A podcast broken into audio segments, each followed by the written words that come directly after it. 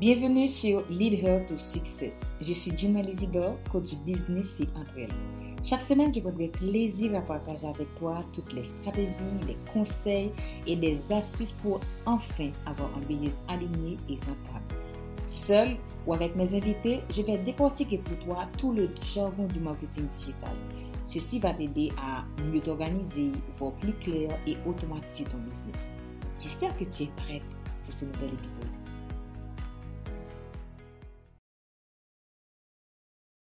Hello Marine, comment vas-tu Marine? Ça va bien et toi? Ça va, joyeuse fête! Merci à toi aussi. Dernière ligne droite euh, de l'année. Ah ouais, dernière, dernière, dernière ligne droite de l'année. Merci surtout d'avoir pris le temps de me caser parce que je sais que en ces temps de fête, c'est un petit peu difficile de prendre rendez-vous. On est on est tous dans le wash. Je te remercie du fond du cœur d'avoir pris le temps, le soin de, de faire cette interview avec moi. Avec plaisir. Alors, comment vas-tu? Comment vis-tu cette aventure entrepreneuriale? Eh bien, écoute, euh, ça va très bien. Comme euh, tout le monde, je pense, il y a des hauts et il y a des bas, mais euh, j'avance et je pense que c'est ce qui est le plus important finalement. C'est le plus important. Mais raconte-nous un petit peu ton parcours, ton histoire. Comment es-tu arrivé dans le business en ligne, surtout dans ton domaine d'activité, le human design? Alors, écoute, moi, de base, je suis ingénieure en génie biologique et agroalimentaire. J'ai commencé du coup ma carrière dans l'ingénierie notamment dans la gestion de projet. Je suis passée euh, par euh, la mécanique, l'aéronautique. Et euh, j'avais besoin, je pense, d'être dans un, environnement qui me permettait d'avoir plus de fluidité, de pouvoir faire les choses un peu plus comme je l'entendais. Et c'est vrai que c'était un métier très technique, très pratico-pratique, et on n'était pas très proche, on va dire, du consommateur final. Et du coup, moi, j'avais besoin de quelque chose qui était plus humain. Et c'est pour ça que je me suis euh, lancée dans le coaching en développement personnel et à travers euh, tout ce que j'ai pu découvrir, j'ai découvert euh, de nouveaux outils de connaissance de soi et notamment le Human Design, c'est l'un d'entre eux, c'est celui qui m'a le plus parlé, donc je me suis formée là-dessus. Et je trouve que voilà, c'est un outil formidable pour les coachs pour accompagner les personnes. Ma question peut paraître un petit peu bête, mais c'est quoi le Human Design exactement? Franchement, c'est pas du tout bête. Déjà, il n'y a pas de questions bêtes. Et en plus de ça, euh, c'est pas quelque chose qui est très connu encore à l'heure actuelle. C'est pas euh, très répandu. Ça commence pas mal aux États-Unis et tout, mais euh, dans les pays francophones, c'est pas encore ça. En fait, c'est vraiment un outil de connaissance de soi qui se fonde sur euh, des sagesses anciennes, puisqu'on va retrouver de l'astrologie, du I Ching chinois, de l'hindouisme aussi, et des sciences modernes, parce qu'on va avoir de la science quantique dedans, on va avoir la théorie des neutrinos. Donc voilà, c'est un, mélange un peu de tout ça. Mais en tout cas, plus concrètement, c'est un outil de connaissance de soi qui aide vraiment à se comprendre, à comprendre comment fonctionnent un petit peu nos énergies, là où on a plus... Euh, euh, de force, là où on a plus peut-être euh, de facilité à être conditionné par les autres, par les injonctions, par les croyances limitantes. Et du coup, euh, c'est vraiment un outil qui est hyper intéressant parce que ça permet de mieux se comprendre, ça permet de comprendre aussi bah, à quel point les autres peuvent fonctionner différemment. Et donc, du coup, à trouver un équilibre et une harmonie un petit peu entre tout le monde et puis s'aligner à qui on est en fait au fond de nous. Ça a l'air super intéressant. Comment est-ce qu'on peut intégrer le human design dans notre vie étant qu'entrepreneur? En fait, comme je disais, c'est vraiment un outil de connaissance de soi et moi je considère que finalement quand on est entrepreneur, notre euh, entreprise c'est juste euh, un bout de nous.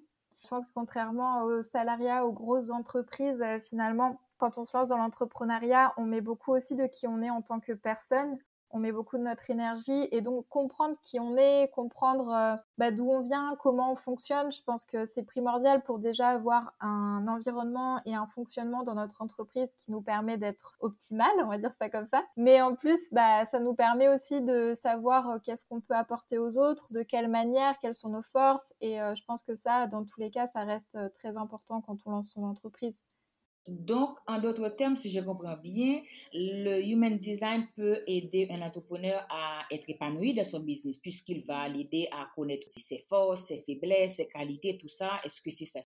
Oui, c'est ça. En fait, c'est un peu ce que je dis tout le temps. Euh, quand on prend un GPS, qu'on veut aller quelque part, et là notamment euh, bah, un entrepreneur a une destination, il sait un peu où il veut aller. Souvent, on oublie que bah, c'est hyper important de savoir aussi euh, où on est, sinon le GPS il peut pas nous guider en fait. Et du coup, comprendre bah, qui on est, quelle est notre essence, comment on fonctionne, ça nous permet de trouver aussi la bonne façon d'avancer vers notre but en fait.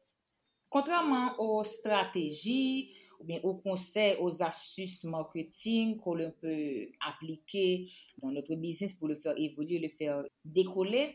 Comment est-ce qu'un entrepreneur peut intégrer le human design dans son business pour être plus épanoui, mais pour l'aider à décoller son business? En fait, moi, ce que je dis souvent, c'est que le Human Design, euh, ce qui nous apprend cet outil, c'est des choses qu'on sait déjà sur nous, parce qu'on est la meilleure personne pour savoir qui on est. Mais souvent, on a beaucoup de croyances, on a beaucoup d'injonctions, et encore plus, je trouve, dans les stratégies, le marketing, des choses qu'il faudrait faire, qu'on doit faire pour réussir. Et en fait, le Human Design, ça nous ramène un peu aussi à comment on fonctionne, nous, de base. Et finalement, la meilleure manière de réussir, c'est simplement d'être nous-mêmes et de faire des choses qui nous correspondent. Et je sais que, euh, pour donner un exemple très concret, Beaucoup de personnes vont dire dans les stratégies que c'est très important de se nicher, par exemple, dans quelque chose de très précis. Et euh, je sais que ça marche pour certaines personnes et c'est génial. Mais euh, de par le Human Design, on sait aussi qu'il y a certaines personnes pour qui ça ne marchera pas du tout de faire ça, puisqu'il y a certaines personnes qui sont plus euh, aptes à s'épanouir quand ils font plusieurs projets en parallèle, quand ils ont plusieurs directions et qui suivent simplement ce qu'ils ont envie de faire. Et du coup, je trouve ça bien parce que dans les stratégies qu'on nous donne, souvent, on devrait tous faire de la même manière. Or, euh, je pense qu'il y a plein d'histoires qui nous ont prouvé que les gens réussissent de manière différente et ça nous accompagne juste à finalement réussir à notre manière, celle qui est la plus alignée à qui on est nous. En quoi le coach en human design est différent d'un coach en mindset? En toute honnêteté, euh, moi je suis principalement coach euh, en développement personnel. En général, j'aime utiliser plutôt ce terme-là, mais le human design, c'est simplement un outil c'est un outil en plus, euh, comme tout autre outil en fait euh, qu'on peut utiliser en coaching. Donc il n'y a aucun rapport entre les deux. Si, parce que bah, ça reste un outil sur lequel on peut s'appuyer pour accompagner les gens, pour, qui, pour les aider en fait justement à se reconnecter à leur essence profonde. Euh, mais on pourrait très bien faire le même travail sans cet outil-là ou avec un autre outil. C'est un outil qui pour moi en fait va peut-être accélérer le processus. Si je comprends bien, c'est que on fait toutes ces choses, on, intègre toutes ces choses dans notre business, dans notre vie, c'est parce qu'on veut être épanoui à la fin. Ce qui me ramène à la question un petit peu personnelle, c'est quoi pour toi un, entrepreneur épanoui? En fait, pour moi, je pense que l'épanouissement, c'est pas un but à atteindre, c'est euh, un sentiment, une émotion qu'on a envie de, ressentir au quotidien, en fait. Je pense que l'épanouissement, c'est très différent pour chacun d'entre nous. Mais en tout cas, pour moi, l'épanouissement, c'est vraiment de me sentir libre dans ce que je fais, de pouvoir avoir cette opportunité de suivre ce qui me met en joie, de pouvoir gérer ma journée aussi comme je le veux, avec euh, des pauses quand j'ai envie euh, et travailler sur ce dont j'ai envie. Pour moi, c'est ça l'épanouissement. Mais je pense que ça dépend euh, fortement en fait de chaque personne. Ouais, c'est pareil pour le succès, pareil pour le bonheur, c'est personnel. On a chacun une définition de ce que c'est que le succès. Tu sais, mon audience marine est constituée majoritairement de femmes, de femmes entrepreneurs qui sont à leur début, qui veulent avoir beaucoup d'astuces, beaucoup de conseils sur comment faire évoluer leur business, comment avoir un business qui est aligné avec leurs valeurs, un business qui reflète leur image et un business qui est surtout au service de leur vie. Aujourd'hui, étant que expert, étant que coach en human design, en développement personnel, si tu devais donner trois conseils à une jeune entrepreneur, quels seront ces conseils? Des conseils pour se sentir épanoui, du coup? Ouais, des conseils pour se sentir épanoui. Moi, ce que je disais déjà, pour moi, le premier conseil est vraiment la base, c'est apprendre à se connaître. C'est hyper important quand on travaille avec soi-même et quand on veut faire quelque chose qui nous ressemble, bah, de savoir déjà qui on est. Et on vit dans une société qui nous a pas forcément appris à nous connaître réellement, en fait. Donc du coup, faire ce travail euh, au quotidien, de savoir ce qui est juste pour nous, qui on est, qu'est-ce qui compte pour nous, qu'est-ce qui a de la valeur, comment on fonctionne aussi, c'est très important. et sortir un peu, on va dire, des conditionnements qu'on aurait pu nous mettre ou euh, de justement tous les conseils qu'on peut euh, bah, piocher à droite à gauche pour voir vraiment ceux qui sont alignés avec nous et ceux qui le sont moins. Parce que moi, je considère que vraiment pour réussir, c'est en étant nous-mêmes. Parce que comme, comme on le dit souvent, je pense qu'on on apporte tous les mêmes conseils, on apporte tous la même théorie. Je pense qu'après, c'est comment chacun l'apporte avec sa propre énergie, avec sa propre manière de faire qui fait la différence et qui attirera notre clientèle idéale.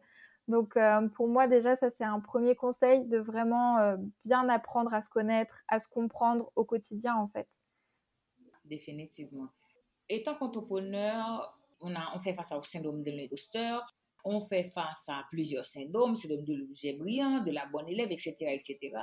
Mais également, on nourrit certaines fois des croyances limitantes, des croyances qui nous font croire que qu'on n'a pas droit au bonheur, qu'on n'a pas droit au succès, qu'on n'a pas droit à la réussite, qu'on n'a pas droit à un business qui est à, six chiffres, à sept chiffres. Mais c'est surtout des croyances, des limites que nous nous mettons, parce qu'à la fin, comme j'aime souvent dire, even the sky is the limit. Même le ciel n'est pas la limite. Même le ciel, parce que tout ce que quelqu'un peut penser, il peut le réaliser. Quelles sont, selon toi, la bonne attitude à adopter pour vaincre ces croyances limitantes? Tout d'abord, je suis complètement d'accord avec toi, puisque de toute façon, l'objectif d'un coach en développement personnel, c'est d'aller trouver ses croyances chez les gens, de les accompagner aussi à les changer, à les modifier et à voir bah, du coup quels résultats ça entraîne dans leur vie, parce qu'effectivement, la totalité finalement de ce qu'on vit, de ce qu'on attire à nous, c'est en lien avec nos croyances. Pour moi déjà, bah, forcément, la première étape, ça va être de s'autoriser à les voir, à les identifier, ces croyances-là, en fait à voir ce qui résonne pour nous sur les différents sujets que peut avoir un entrepreneur, comme notamment l'argent, le succès, tout ce qu'on discutait en fait avant l'épanouissement. Commencer à voir bah, où sont nos croyances dans tout ça, par exemple en se disant euh, un petit outil assez facile pour euh, déterminer les croyances qu'on peut avoir sur une thématique, c'est se dire bah ok l'argent pour moi c'est quoi? Et euh, de voir un peu intuitivement les premiers mots qui sortent. Et par exemple ça peut être bah l'argent c'est sale, l'argent c'est méchant, l'argent c'est euh, malsain. Il peut y avoir pas mal de choses qui sortent euh, à ce niveau-là. Et en fait, tout ça, c'est des croyances. Et c'est des croyances qui nous limitent en tant qu'entrepreneur. Moi, j'ai pris beaucoup de temps avant de faire ce travail de mindset, surtout le, money mindset, parce que moi, je viens d'une famille qui n'est pas riche, mais euh, je viens d'une famille qui est commerçante. Donc, à la base, pour moi, j'ai vu ma mère qui se défonçait pour réussir. Pour moi, réussir rimait avec travail, beaucoup de travail, beaucoup de choses. C'était ça pour moi, réussir. Et il m'a fallu du temps et beaucoup d'efforts pour lever, pour vaincre ces croyances, pour lever ces blocages. Et aujourd'hui, sincèrement, j'ai même aidé ma mère pour lui faire comprendre que travail et réussir ne veut pas dire travailler comme un fou. Il faut seulement avoir un plan, être stratégique et appliquer les conseils et te déterminer, passionné. Effectivement, les croyances, elles viennent de deux endroits. Il y a les croyances qu'on hérite, donc de notre éducation, qu'on hérite aussi de la société dans laquelle on a grandi. Mais il y a aussi, du coup, les croyances qu'on se construit, nous, en fait, de par les expériences qu'on va vivre.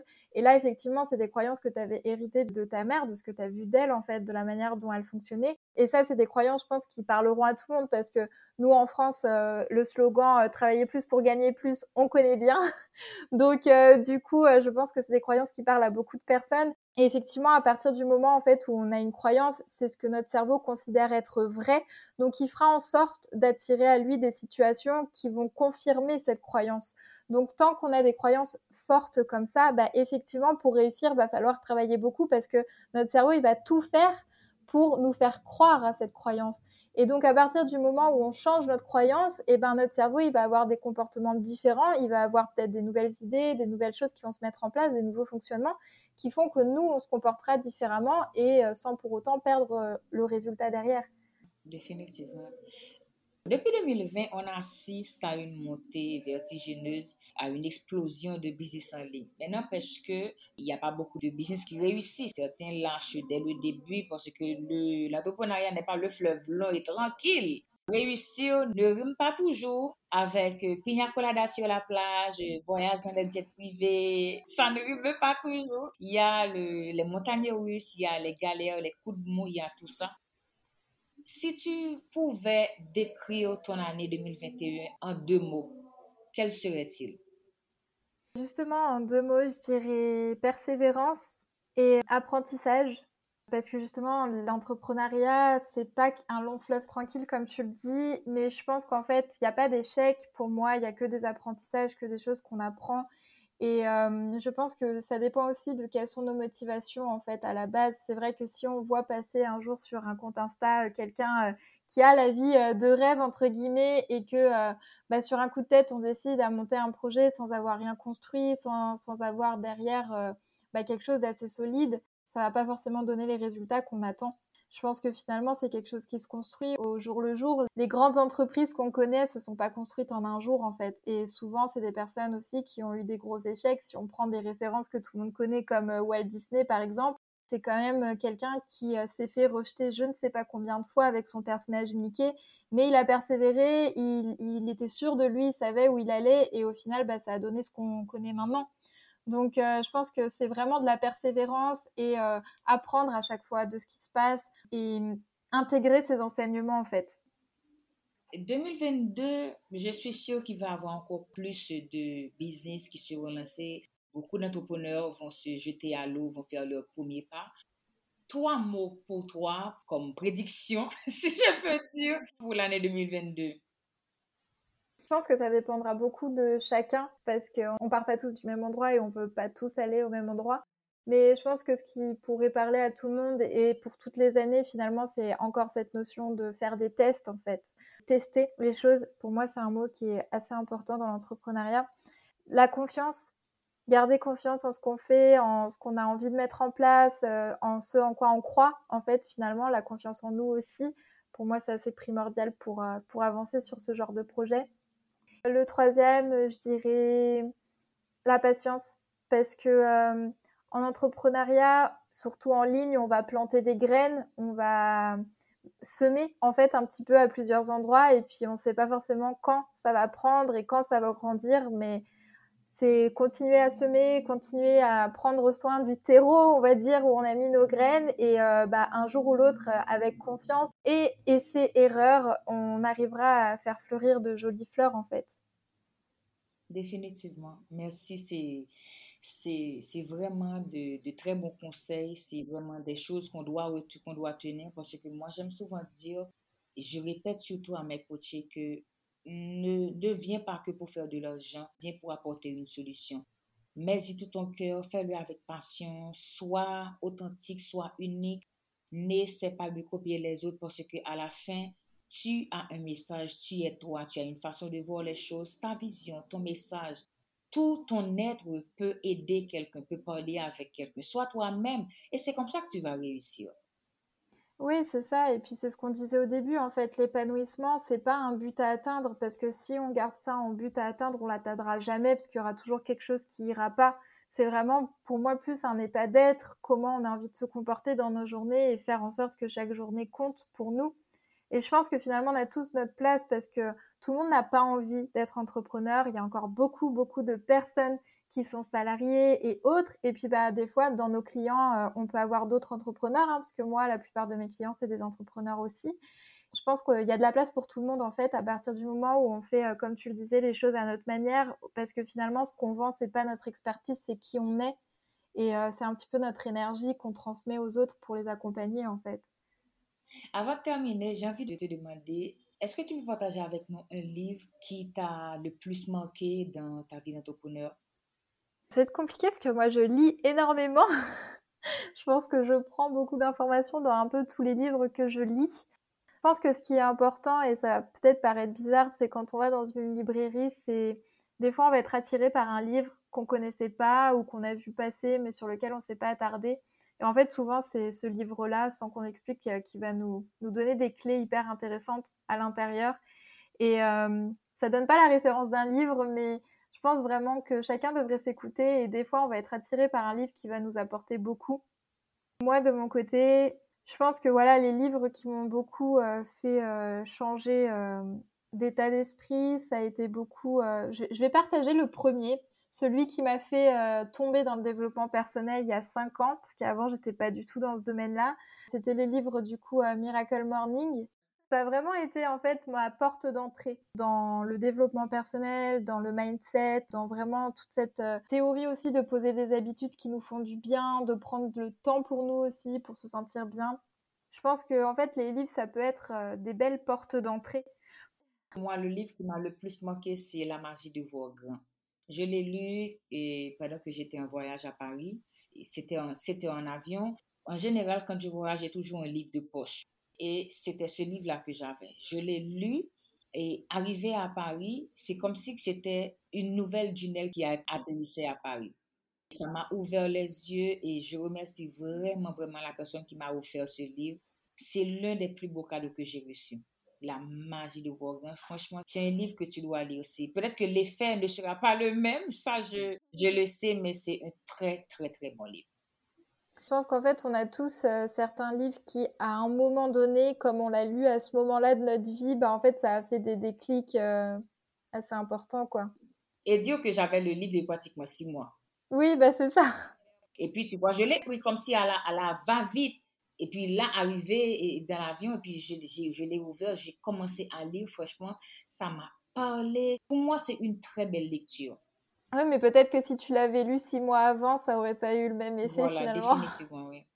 Marine, je ne sais comment te remercier pour ce bel échange, pour cette belle interview que j'ai eue avec toi.